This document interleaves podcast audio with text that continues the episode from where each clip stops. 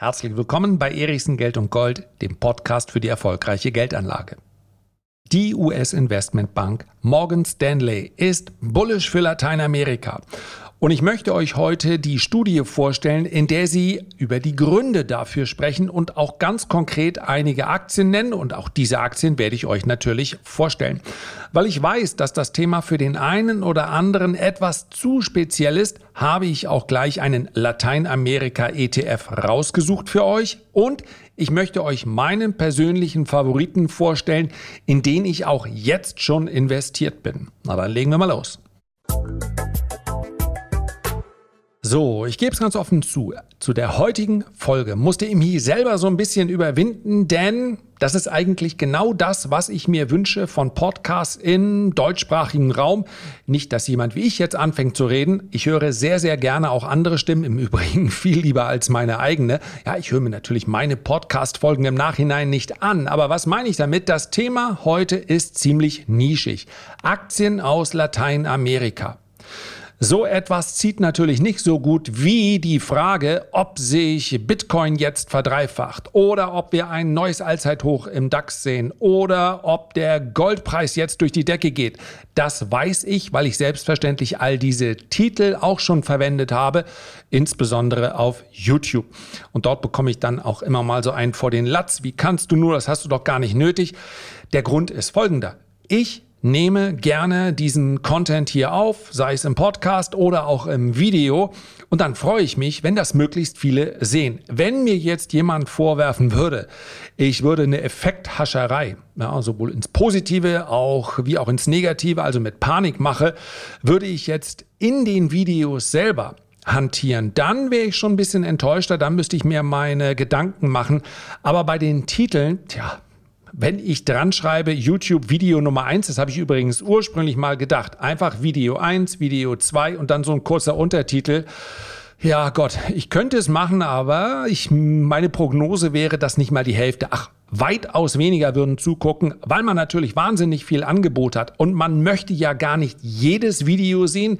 So eitel bin ich jetzt nicht, dass ich denke, man darf nichts von mir verpassen, sondern man schaut oder hört sich eben die Sachen an, die die Themen besprechen, auf die man gerade Lust hat. Naja, und die Frage, ob sich Bitcoin verdreifacht, ist dann wahrscheinlich spannender, als ob man mit Lateinamerika-Aktien auf Sicht von ein, zwei, drei Jahren eine ordentliche Rendite gemacht. Das verstehe ich und das ist nachvollziehbar, aber gerade deshalb möchte ich mir hin und wieder hier auch die Zeit nehmen, dann mal ein bisschen mehr in die Ecken reinzuleuchten.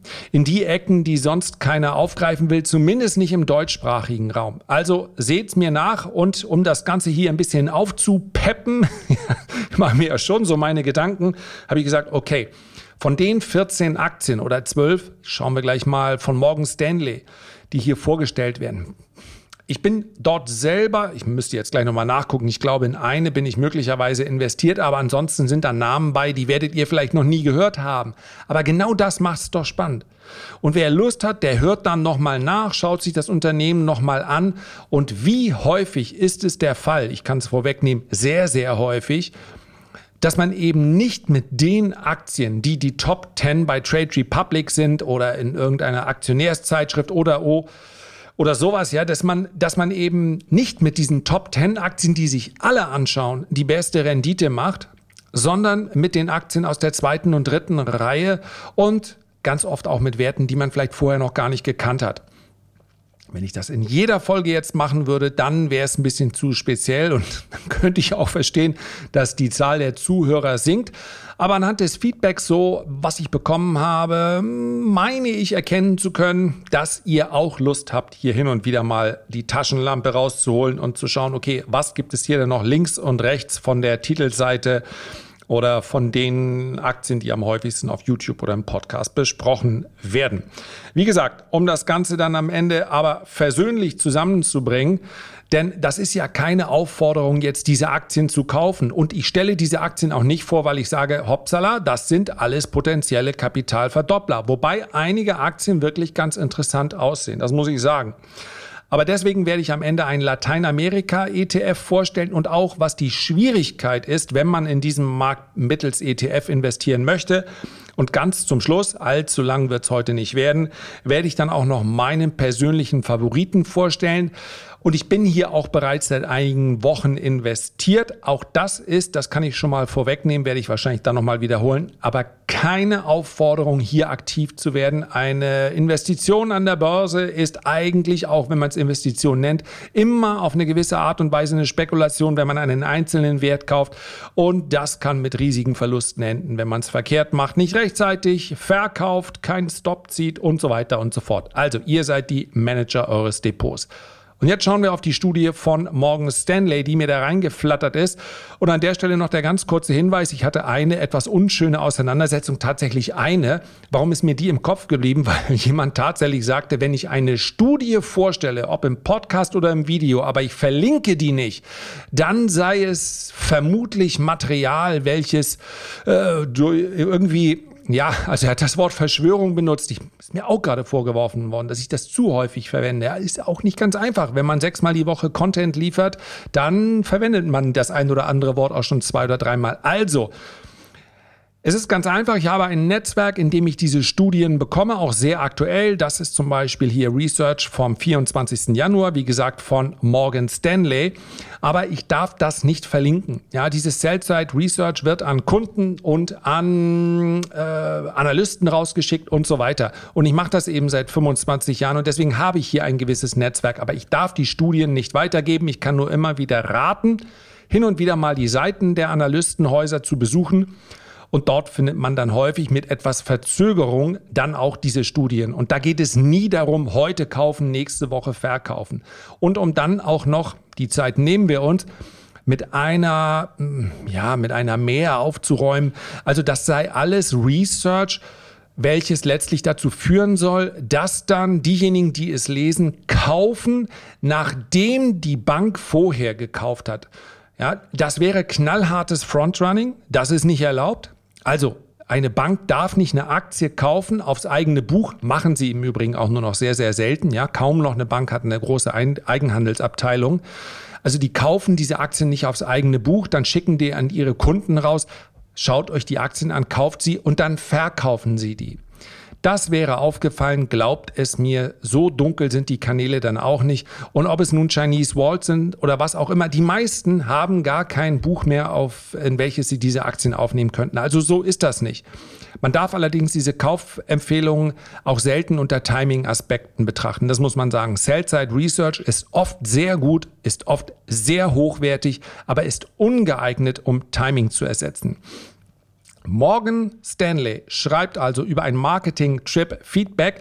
Das heißt, sie waren in Südamerika unterwegs und haben sich mit vielen, vielen Kunden unterhalten. Und solch eine Studie ist dann oft noch ein bisschen aussagekräftiger, weil sie eben nicht nur von den Analysten erstellt wird, sondern sich auch daraus ergibt, was die Kunden vor Ort erzählt haben, wie die Stimmung vor Ort ist, wie die konjunkturelle Lage vor Ort ist. Und das ist manchmal durch so eine, solche Echtzeitdaten viel besser zu belegen als durch die Daten, Daten, die von einem statistischen Amt kommen, weil die oft ja dann äh, zurückblickend sind. So, es gibt also verschiedene Gründe, die dazu führen, dass Morgan Stanley den gesamten Markt in Lateinamerika upgradet von Hold auf Buy.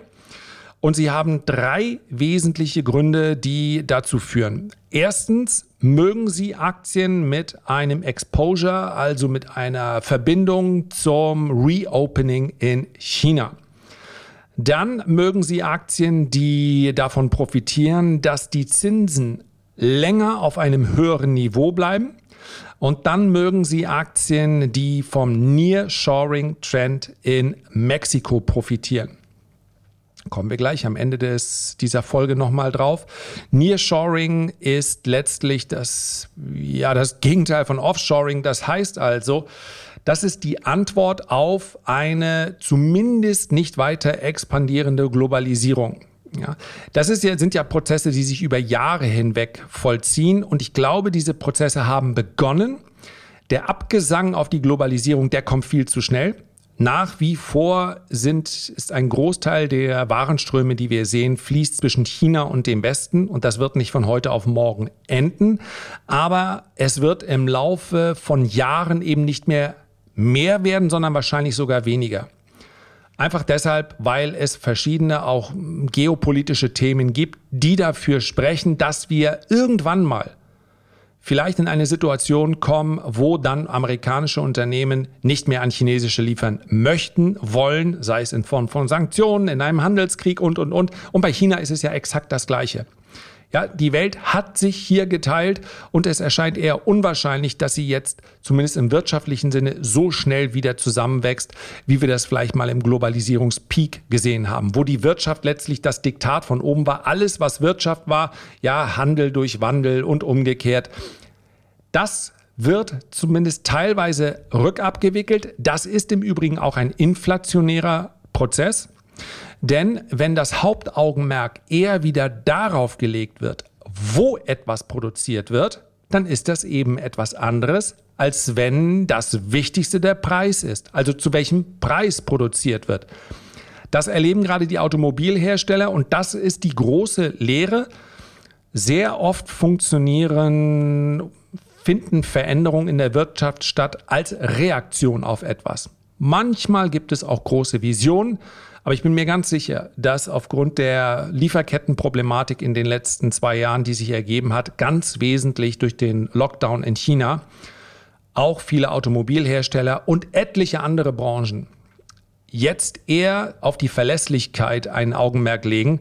Das heißt, es werden vermutlich weniger Werke jetzt in China neu eröffnet, sondern vielleicht aus europäischer Sicht in Ungarn oder in Osteuropa und aus amerikanischer Sicht eben in Mexiko. Und ich kann mal ganz kurz die aktuellen Daten, nur dass man die es in etwa so in der Größenordnung Mexiko, ich weiß nicht, was die meisten da, ja, Narcos war, glaube ich, Kolumbien. Ne? Also wir haben unsere eigenen Bilder von Mexiko und die einen sind dort im Urlaub gewesen, aber wer hat schon wirklich enge Kontakte in die mexikanische Wirtschaft? Kaum jemand. Wichtig ist aber einfach zu wissen, dass nach wie vor, zumindest wenn wir die Daten aus dem Jahr 2021 nehmen, und dort war der Handel noch einigermaßen verlässlich, ja auch schon stark gestört, aber 18,5 Prozent aller Importe kamen aus China. Ja, das heißt also, äh, für die USA war das der wichtigste Handelspartner. Mexiko kam an zweiter Stelle für Mexiko ist die USA der wichtigste Handelspartner. Für die USA ist Mexiko der zweitwichtigste Handelspartner.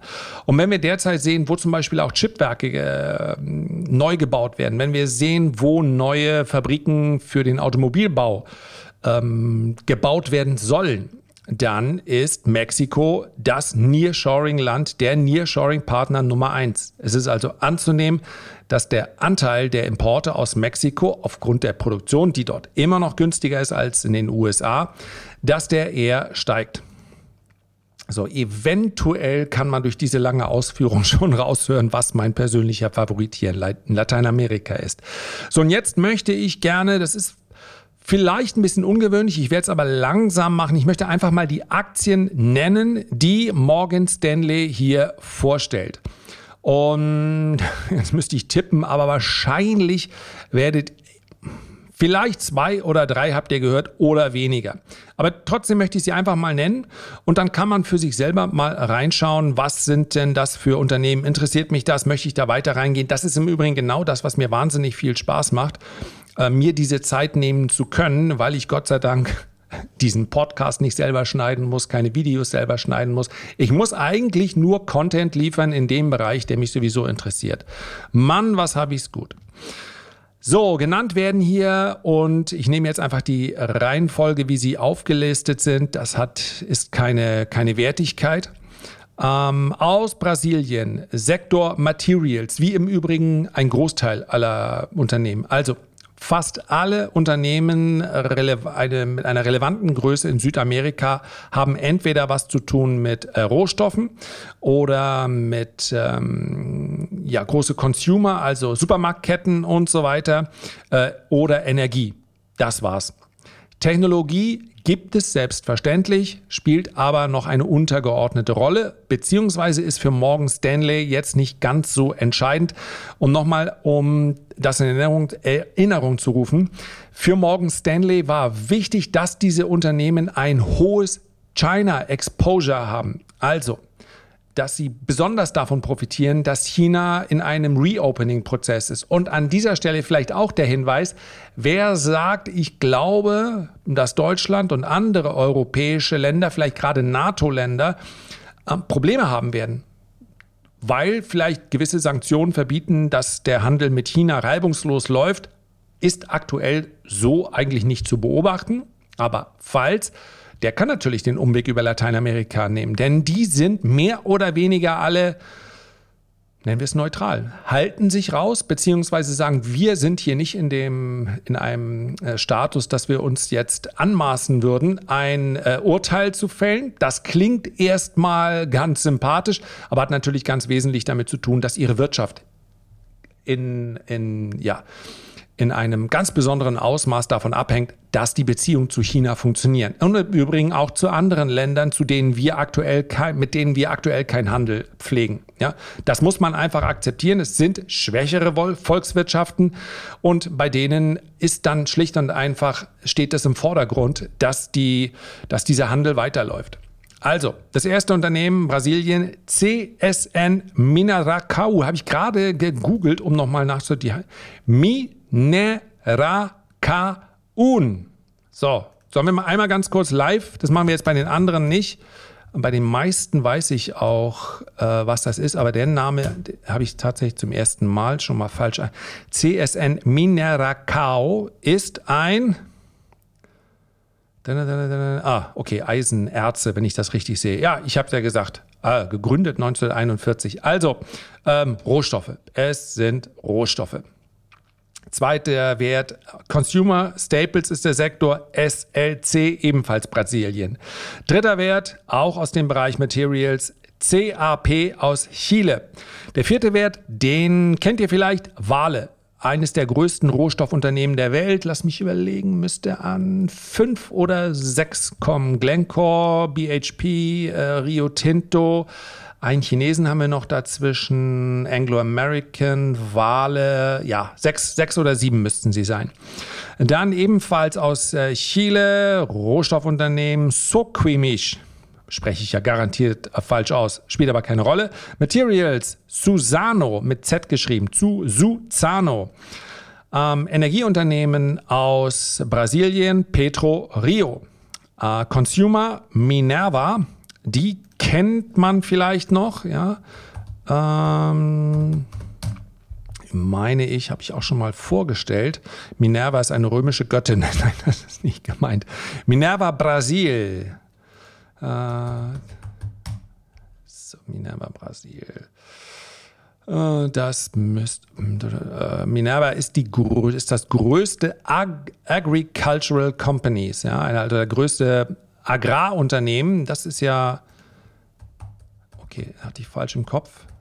Da gehe ich aber tatsächlich mal auf den Chart einmal drauf. Minerva an der Bovespa, also an der, ja, das, okay, das sieht sehr, äh, sieht sehr interessant aus. Das ist zum Beispiel ein Unternehmen, welches mir selber mal angucken müssen, denn ich glaube, dass der gesamte Agrarsektor, also Nahrungsmittel und alles drumherum, die Technologien, die Maschinen, die Produzenten selber, glaube ich, ist ein Sektor, der in den nächsten Jahren extrem gut laufen wird und das muss man auch dazu sagen, bereits extrem gut gelaufen ist. Ja, im September 2018 waren wir hier bei äh, vier im Kurs. Ich gucke jetzt gerade, welche Währung ich überhaupt drin. Spielt aber jetzt für die Größenordnung, das müsste brasilianische Real, ist das, glaube ich, ne? BRL. Also bei vier und jetzt sind wir bei 14. Also nicht ganz eine Vervierfachung. Wahrscheinlich haben sie aber auch Dividende bezahlt. Sieht aber weiterhin interessant aus. Wie gesagt, ich glaube, der Agrarsektor wird einer sein, in dem man mh, mm, über Jahre hinweg investiert sein kann. Nächster Wert, Brasil, äh, CSN ist auch Rohstoffe. Peru, Buenaventura, alles Rohstoffe, was ich jetzt nenne. Äh, auf der Nummer 11 auf dieser Liste kennt man vielleicht Southern Copper, ziemlich großes Kupferunternehmen, kleiner als Freeport, auch etwas volatiler, habe ich gerade im Webinar eine Frage zugestellt bekommen. Ähm, ja, wenn man so will, äh, Freeport nochmal mit Hebel. Ich finde ja, die Werte an sich haben schon genügend Volatilität, aber Southern Copper müsste ich mir dann nochmal genauer anschauen, ist auf jeden Fall hat ein China Exposure von 21 Prozent. Ja, das ist relativ überschaubar eigentlich noch. Und letzter Wert ist ähm, Grupo Mexico, ebenfalls ein großer Rohstoffhändler aus ähm, Brasilien, aus, Entschuldigung, aus Mexiko natürlich, Grupo Mexico. Ähm, die, jetzt sehe ich gerade übrigens die Listung. Wer sich jetzt die letzten vier, fünf Minuten nochmal anhören möchte, ist, es gibt doch eine, ja, eine, eine Auflistung und zwar nach beziehungsweise eine Gewichtung und zwar nach dem China Exposure. Das heißt also, der erste Wert, den ich hier genannt habe, das ist heute ein bisschen Work in Progress, habe ich aber auch, glaube ich, neulich schon mal gesagt, Work in Progress ist ja eine charmante Umschreibung für, ich habe noch relativ viel auf dem Schreibtisch und muss die, muss trotzdem die Podcast-Folge fertig machen.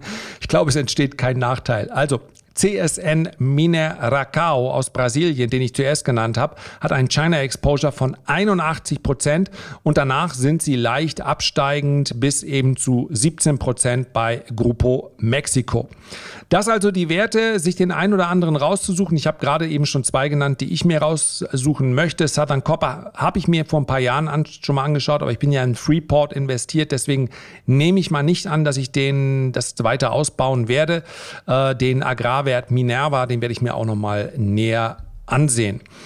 Und jetzt kommt eine Möglichkeit, wie man davon profitieren kann und das ist eben ein ETF. Und dazu muss ich sagen, ich bin da habe ich mich, glaube ich, ganz anständig vorbereitet.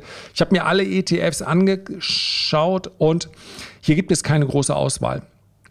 Das heißt, die meisten bilden den MSCI Emerging Markets Latin America ab. Wichtig ist bei den Emerging Markets, dass in dem Fall natürlich dann äh, China nicht so gewichtet ist wie in einem normalen Emerging Markets ETF.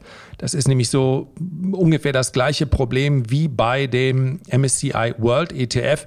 Da ist am Ende sehr viel Technologie und sehr viel Nordamerika drin. Und das muss man einfach nur wissen bevor man jetzt sagt, ich bleibe da bis zum St. Nimmerleinstag investiert, weil, naja, weil ich bin ja da in der ganzen Welt investiert. Das ist man eben nicht. Also man hat äh, beim MSCI World hat man Nordamerika, Großbritannien und Japan. Und äh, damit sind es dann schon 80 Prozent. Das ist sicherlich mh, hm, viel, aber das ist eben nicht die ganze Welt. Insofern ist man da nicht diversifiziert. Wer dazu mehr wissen möchte, ich habe da gestern ein äh, Video auf dem Erichsen-Kanal zugemacht. So. In diesem ETF, also ich nenne ihn dann auch mal ganz offen, dass ich bin nicht investiert, ja, und ich werde wahrscheinlich auch nicht via ETF in diesen Markt reingehen. Das, der Tickersymbol ist IUSC, die Wertpapierkennnummer ist A0NA45, ist glasklar keine Empfehlung. Es ist eine Möglichkeit, um das anzu, das, was hier die Studie beschreibt, umzusetzen, wenn man es möchte nach intensiver Recherche natürlich.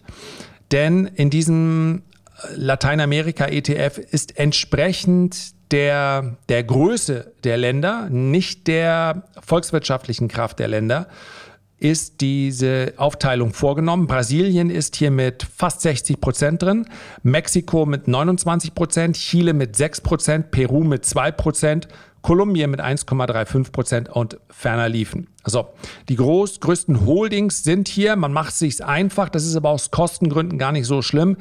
Ähm, der iShares MSCI Brasil, den hat man einfach als Brasilien-Play genommen könnte man natürlich theoretisch sich den selber auch nochmal angucken, wie der aufgeteilt ist. Es sind 8% drin, dahinter kommen äh, Vale, America Movil, Petro Brasil, äh, Grupo Financiero Banorte, also das müsste ein kolumbianischer Wert sein und so weiter und so fort. Das ist eine Möglichkeit. Und ich habe es ja am Anfang gesagt, meinen persönlichen Favoriten möchte ich auch gerne nennen. Brasilien, ja. Ich glaube, dass Brasilien ein enormes Potenzial hat, wenn wir über Schwellenländer aus Lateinamerika sprechen. Brasilien ist aber immer mal wieder ein Land, welches auch negativ überrascht hat. Und von daher machen wir es kurz. Mexiko. Dieser Trend zum Nearshoring ist im Übrigen auch keiner, der kommen muss. Das sind bereits Projekte, die bereits beschlossen sind. Ich bin, und das ist wichtig dazu äh, zu wissen, ich bin dementsprechend auch in einen Mexiko-ETF investiert. Ich möchte jetzt nicht die Wertpapierkennnummer nennen, weil es, und ich denke, das ist nachvollziehbar, weil meine ganz konkreten Depotaktionen eben exklusiv sind für die Leser der Renditespezialisten. Wir sind mit diesem ETF auch schon einige Prozent im Plus. Das heißt, ich werde den Stop auch schon nachziehen, denn am Ende des Tages profitieren derzeit viele Schwellenländer auch vom schwachen Dollar. Nicht nur der Euro steigt gegenüber dem Dollar, sondern auch viele andere Währungen. Das wiederum ist positiv für Rohstoffe. Und wann immer Rohstoffe gut laufen, dann ist das auch gut für viele Schwellenländer und das gilt auch für Südamerika. Das heißt also, wer jetzt sagt, ich setze auf Gold, ich setze auf einen Rohstoff-ETF und auf einen Lateinamerika-ETF, der ist letztlich, der hat ein Klumpenrisiko. Wenn er das bewusst eingeht, ist es ja vollkommen in Ordnung, aber man muss es einfach wissen. Und von daher, weil hier unter anderem in einem Freeport zum Beispiel auch schon einige gute Gewinne aufgelaufen sind, es wäre schöner, wenn wir über die, eine Taktik sprechen, wie man in so einen Markt reinkommt, wenn man das in Phasen einer Korrektur macht. Ja, zuletzt gab es eine Korrektur, aber wir haben uns von dieser Korrektur dann auch schon wieder um fast sieben oder acht Prozent nach oben entwickelt in den Schwellenländern. Also, bitte schaut ganz genau hin. Nur weil ein Markt gut ist, heißt das nicht, dass man jetzt sofort investieren muss. Und wir dürfen auch nicht vergessen, dass der Jahresauftakt extrem gut war. Das möchte ich am Donnerstag nochmal besprechen. Ich glaube, die Folge wird so nach dem Motto heißen, und was passiert, wenn der Markt einfach weiter steigt.